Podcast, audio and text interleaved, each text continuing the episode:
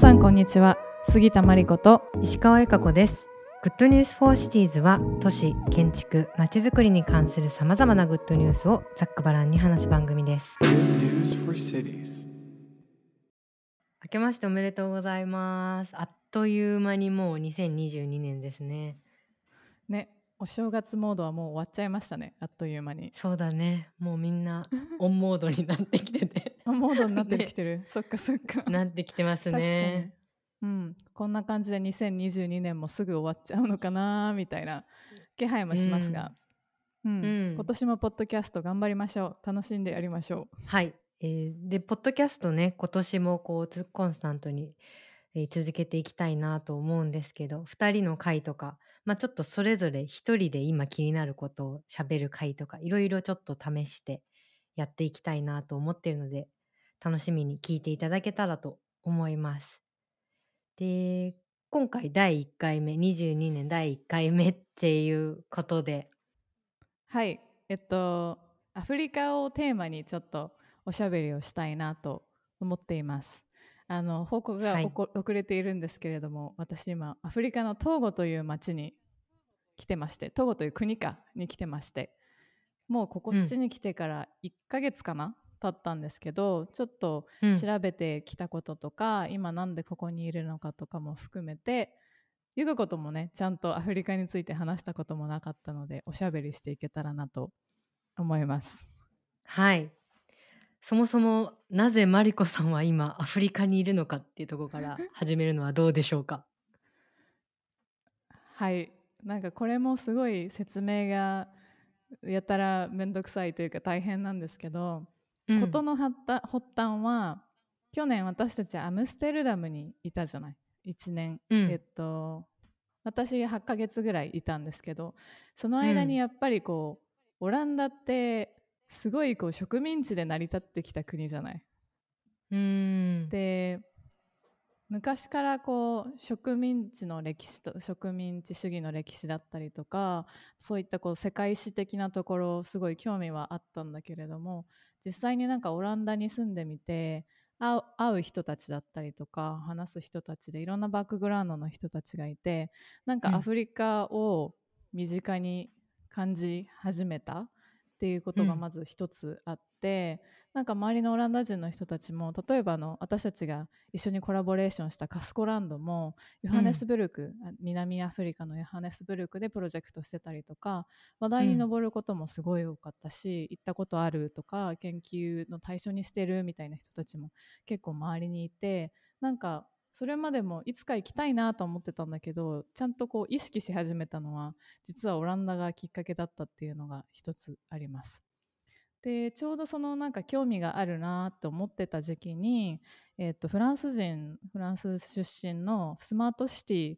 開発を専門に研究しているデータサイエンティストの人友達と会って話す機会があってなんか彼も今アフリカが気になってて行こうと思ってるんだよねっていう話をしてたんだよね。でだったらじゃあ一緒に行くかみたいな結構軽いノリから、うんうん、せっかく行くんだったらなんかこう観光客っぽく行くんじゃなくって今いろんな面白いイニシアティブがアフリカのいろんな都市で起こっているのでなんか彼らと短期的にこうプロジェクトのコラボレーションするみたいな感じでキャラバン形式で何都市か行ってみるっていうのはどうだろうっていう提案をもらってじゃあそれで行こうっていうので、えー、っと旅程を組み立てて、うん、で2人だけじゃなくっていろんなこうスキルセットを持った持ったアーバニストの人たちを世界中から公募する形でチームを組んでいこうっていう形になって公募もしてですごい世界中からもうむっちゃ多くの 応募が来て彼らともインタビューして、うん、えー、っとチーム作ってやってきたっていう感じですね。なのでなんかオフィシャルな、こう大学とか企業のプロジェクトっていうよりも本当完全に自分たちで作った新規プロジェクトっていう形で今1カ国目なんですけど次はカメルーン2月から2ヶ月間カメルーン。その後に3月4月かな？4月5月かな？えっ、と UN ハビタットの本部もあるナイロビケニアの首都のナイロビに行ってその後にまあ、モロッコもしくは、えっ、とナイジェリアのラゴスに2ヶ月間、まあ、コラボレーター次第なんだけど行って、まあ、現地のリサーチをしながらちょっと短期のプロジェクトをやるっていうのを今やってます。行く国はどうやって決めたの？あ行く国は基本的には面白いコラボレーターがいる場所っていうのを見定めて、うんえっと決めたんだけどなんかスマートシティ開発がすっごい今いろんなアフリカの都市で盛り上がっていてで私が一緒にこのプロジェクトをしているジュリアンっていう子が、まあ、スマートシティを見に行きたいっていうことだったので、まあ、スマートシティ開発のなんか地図みたいなのがあってさ結構基本的にまあ大都市だったりとか、あの沿岸部がすごい多いんだけどそこの中でなんかうんうん。ショートタームで一緒にコラボレーションしないみたいないくつか連絡をして、まあ、帰ってきたところだったりとか,、とかここは見といた方がいいよねみたいなところをベースに組み立てたっていう感じかな。うんうんうん。いや結構アフリカ未知だからさ。まあなんか私の友人とかも住んでたり行ったことがある子は結構いたけどやっぱりなんかこう体感的にも遠かったり話題には上がるけどなんかこうん。うなんて言うんだろうリアリティがない感じはしずっとしてるなと思ってたから、どういう景色が見えるんだろうっていうのは今私も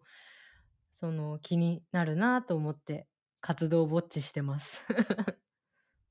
はい。なんかアフリカのリアリティがないのは私も本当にそうで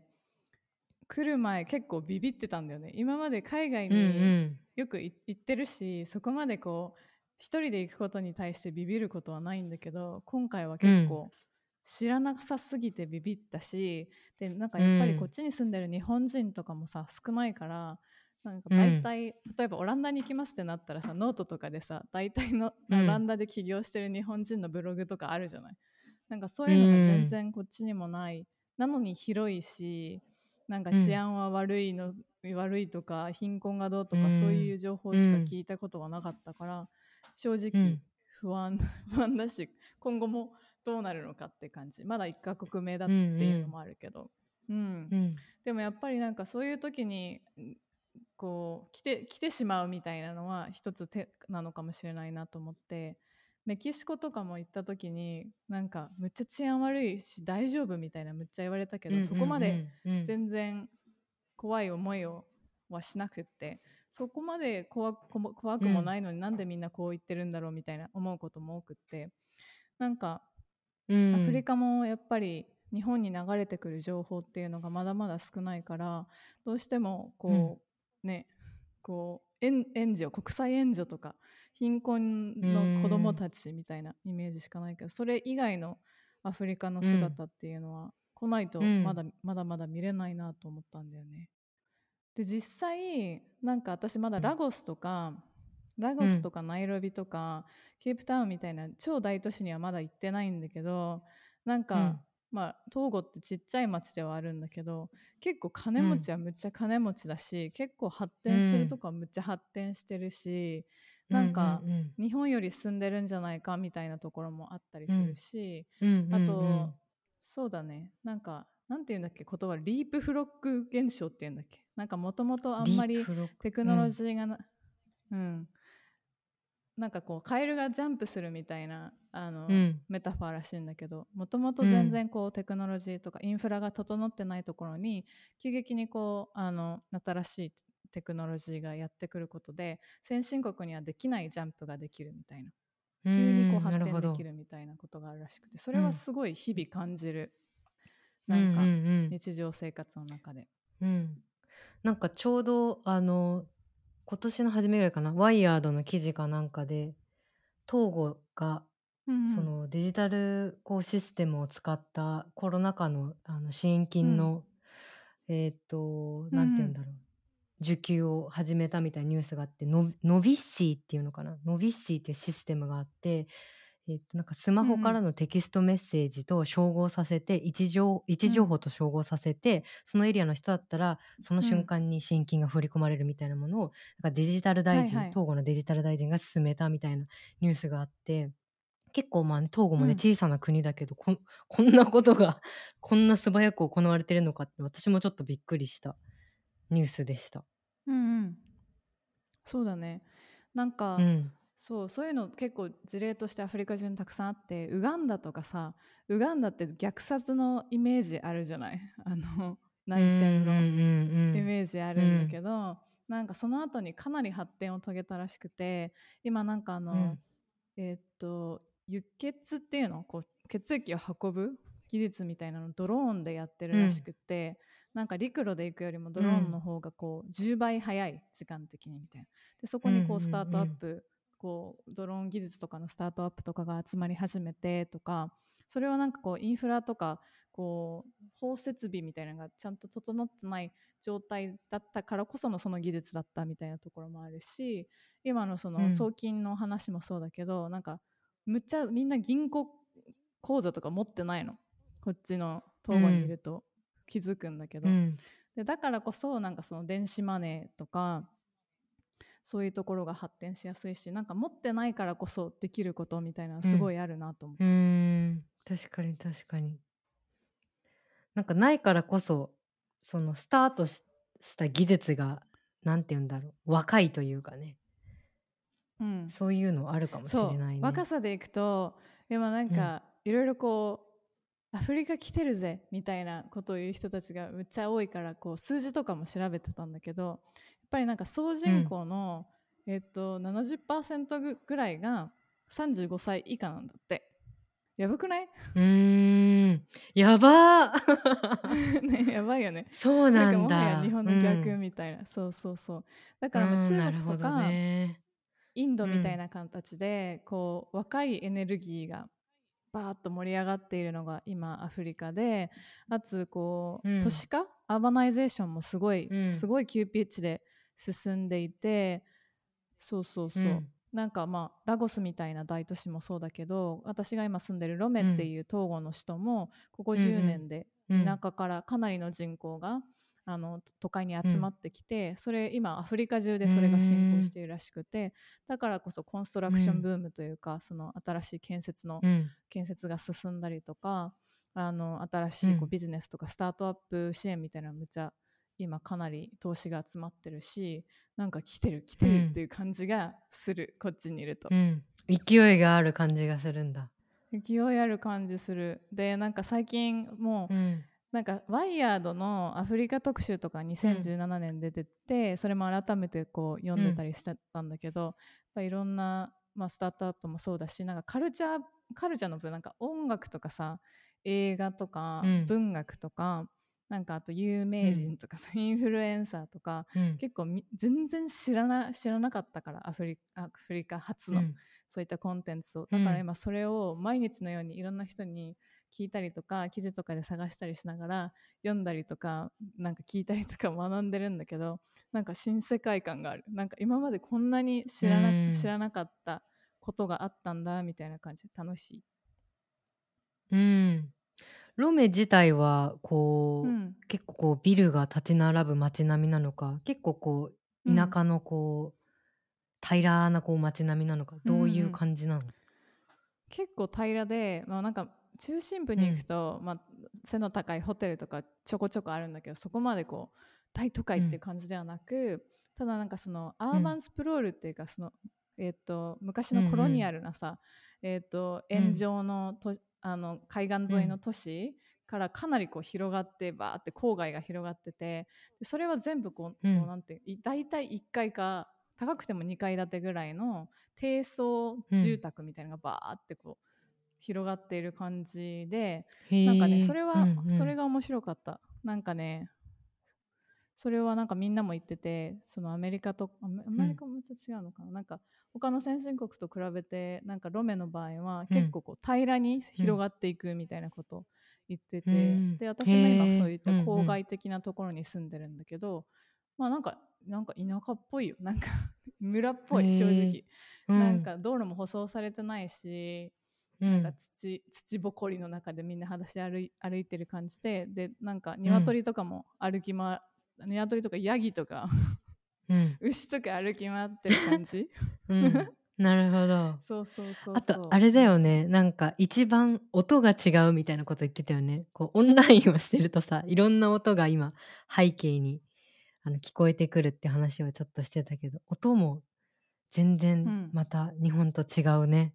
聞いてると。そうだね音す音むちゃうるさいよこっち。にどんな音教があるんですか？なんか教会の歌みたいなのうん。がめっちゃ聞こえてくるんだけど、なんかもう56時間とかずっとぶっ通しで歌うみたいな。でもいわゆる私たちの知ってるなんか「ハレルヤ」みたいな音じゃなくて、うんうんうん。なんか多分現地のブードゥー教とかの信仰とうん。結びついてるんだろうけど、全然違ったリズムだったりとか、今私歌うん。それを真似して歌えないけどなんかちょっとこ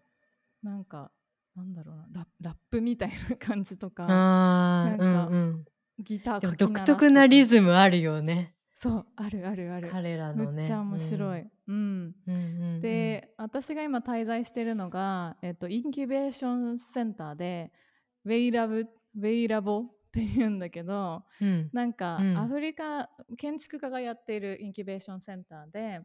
でうん。彼はあの統合生まれでフランスで教育を受けてアフリカの建築にの、まあ、知恵だったりとかアフリカ的なアプローチを建築業界に持ち込むみたいなことをミッションにずっと活動していてこのインキュベーションセンターは彼が作って10年目なんだけど、まあ、いろんなこう若う者のあの小さなプロジェクトみたいなものを支援しているんだけれども、まあ、なんか向かう先はハブシティって言ってなんかあのアフリカならではのスマートシティのあり方とかテクノロジーの使い方を使っ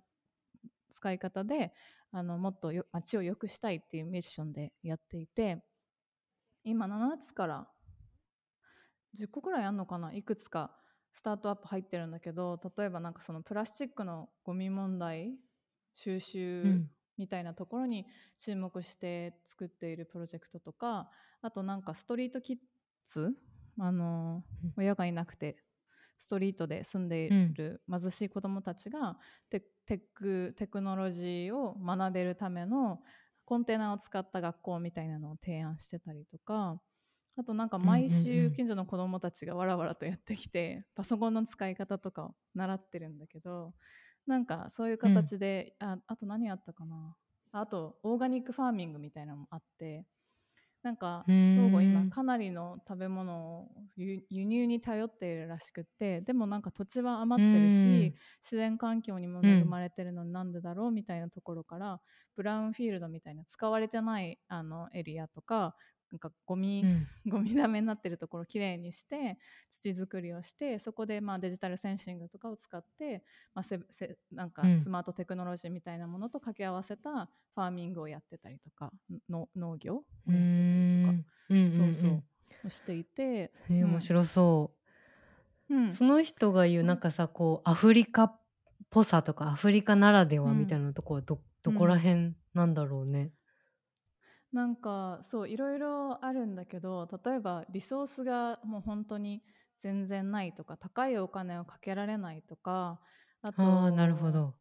そうそうそうそもそもの基礎のインフラがないみたいなところでなんか西洋的な、例えばスマートシティ一つとっても西洋的なスマートシティの考え方をそのまま持ってきてもそもそもできないんだってそこまでお金もないしで、うん。こういう最新のテクノロジーがとか言ってもそれを可能にするそもそものテクノロジーのインフラもそもそもないしないから新しいまた違ったアプローチを使わなきゃいけないしとか、なんかねそうそういう話をしていてでなんか印象的だったのはなんかね TED トークで多分 YouTube とかでもすぐ見つかると思うんだけどアフリカ次世代のこう、うんアフリカのデデザイナーはと建築家はどうあるべきかみたいな、えっと、マースデザイングループって人の創始者がやってあの話してるやつなんだけどなんかそれでこう、アフリカのこれからの都市の開発とかテクノロジーの作り方はなんか中国を中国モデルではダメだみたいなことを言ってて中国は基本的に西,、西洋欧米を真似して経済発展を遂げ遂げたみたいなことを言ってて上海とかこうう高層ビルでこう最新テクノロジーでみたいなのも基本的に欧米モデル。だけどそれうん。そのままアフリカに持ってきても通用しないよねみたいなところからじゃあアフリカならではのスマートシティって何なんだろうとかアフリカならではのこうアイデンティティだったりとか、あとは土着のこう知恵もともとのこう建築の知恵だったりとか、風土に合ったものとかそういったものをこうみんなで考えるみたいなところで活動している感じ。で私自身もそのアフリカならではのみたいなところがまだまだ完全には理理解しきれていないからいろんな人に話を聞いたりとか、いろんな文献を漁ったりとか、そういったこうテッドトークを見たりとかしながら少しずつ学んでるっていう感じかな。うんうんうんなるほどなるほど。いやでもアフリカゆか子も来てもらいたいな。ね面白そう。なんかこう西とかさ東とか南とかこのエリアでもまた全然違いそうじゃんアフリカ。うんそうだね。うん、全然それもなんか面白そうだよね。うん、またなんかうん文化や価値観も違いそうだし。確かになんかアフリカってやっぱ一口に言っても国じゃないから大陸だからうん。かなりのうん、なんかダイバーシティがあって、私もなんかアジアがああなたアジア出身ねとかアジアがとか言われるとそんなそんな単純じゃないぞって思っちゃうんだけど多分、まあ、こっちに住んでる人たちもそうで、なんかこうパンアフリカニズム的なアフリカみんなで頑張っていこうぜみたいな動きもありつつちゃんとそういったこうなんか内部での多様性みたいなところもちゃんと意識していかなきゃいけないなと思ってアラブ語圏があったり、うん。今私がいるのフランス語圏で、えーっとうん。ナイロビとか行くと、まあ、けんあの英語とかになるし現地の言葉をみんな話してるしとか、宗教も違うしみたいな。面白いなと思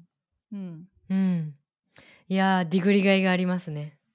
そうだね。ゆか子はどう、うんなん。かアフリカで気になっていることとかなんかこういう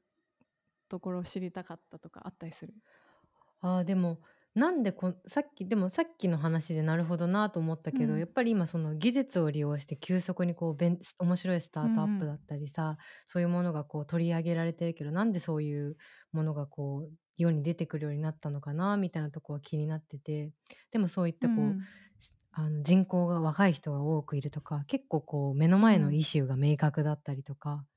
うんあとはそのうん民主化が他の国より遅かった分、うん。そこからこううん。一からスタートできたっていうところもうん。あったりとか、なんかそういう状うん。況があるんだなみたいなところで、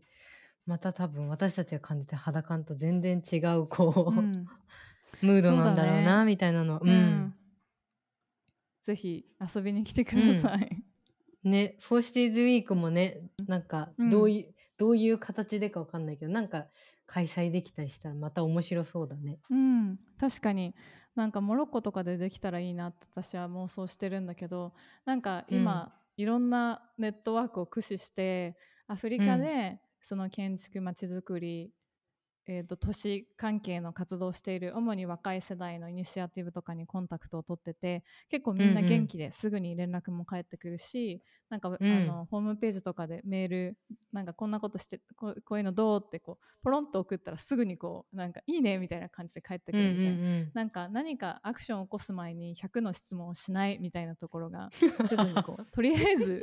とりあえず話してみようよとかとりあえずやってみようよみたいなとりあえず来てとか、すごいいいエネルギーだなと思ってここでうん。今こう作ってるネットワークっていうのをうまく for Cities にも活かせたらいいなと思ったりしてます。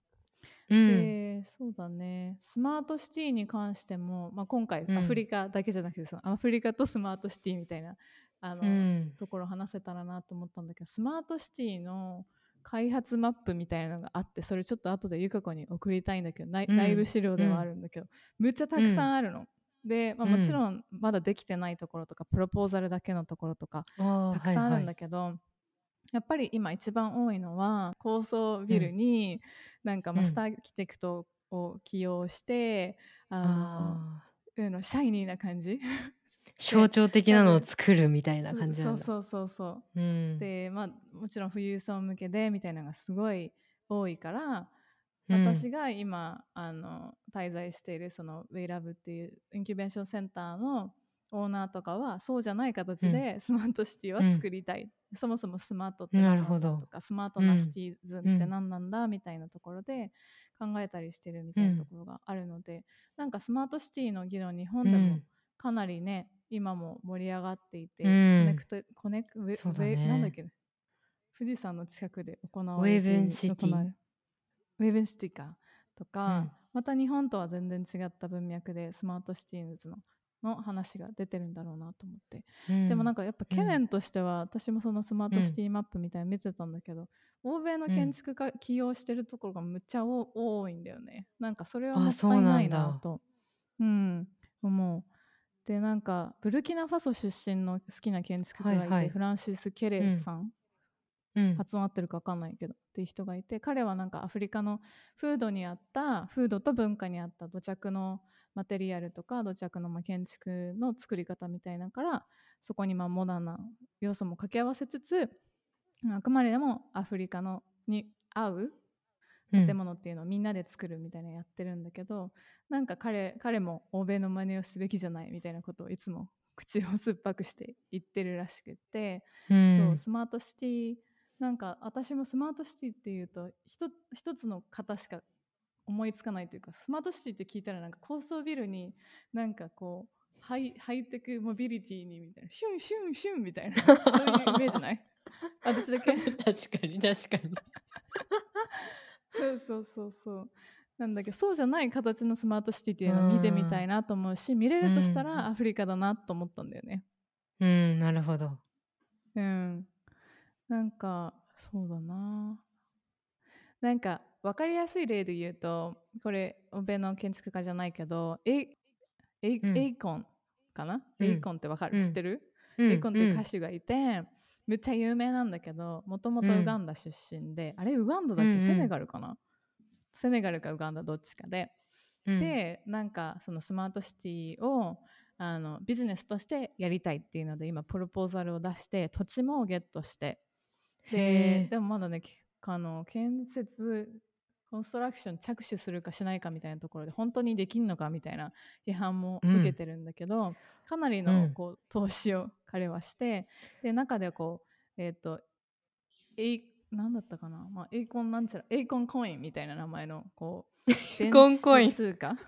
確かそういう名前。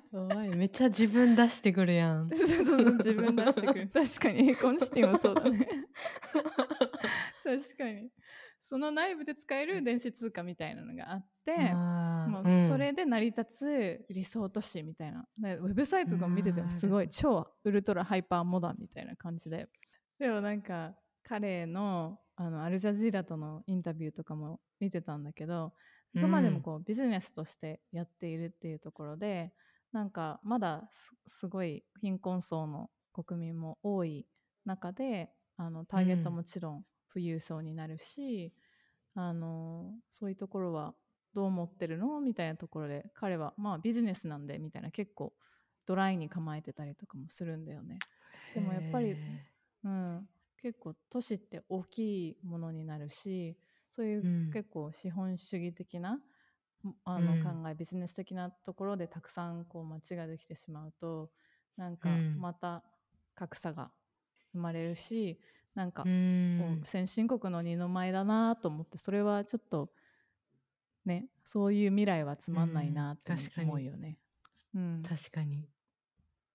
そうそうなるほどな。確かにこのエイコン以外もこういう事例はたくさんありそうだね。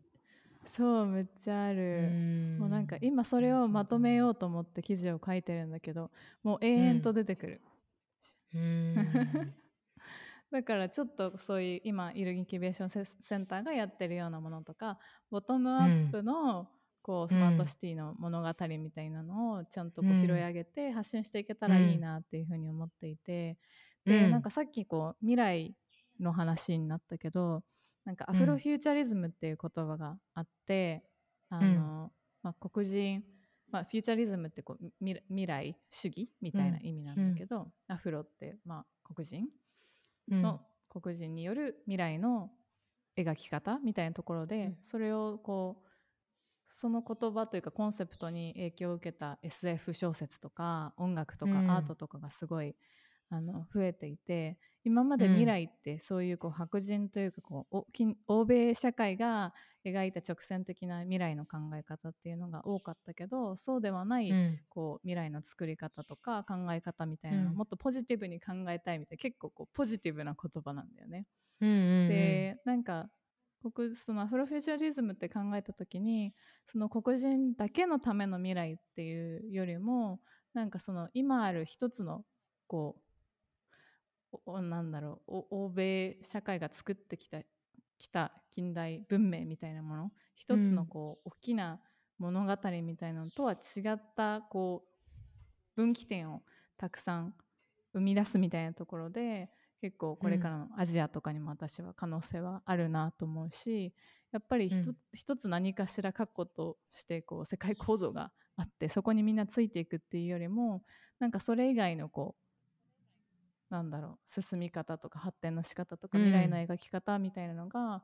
なんかあったらいいなっていうところで私もこの概念には注目していて、ちょっと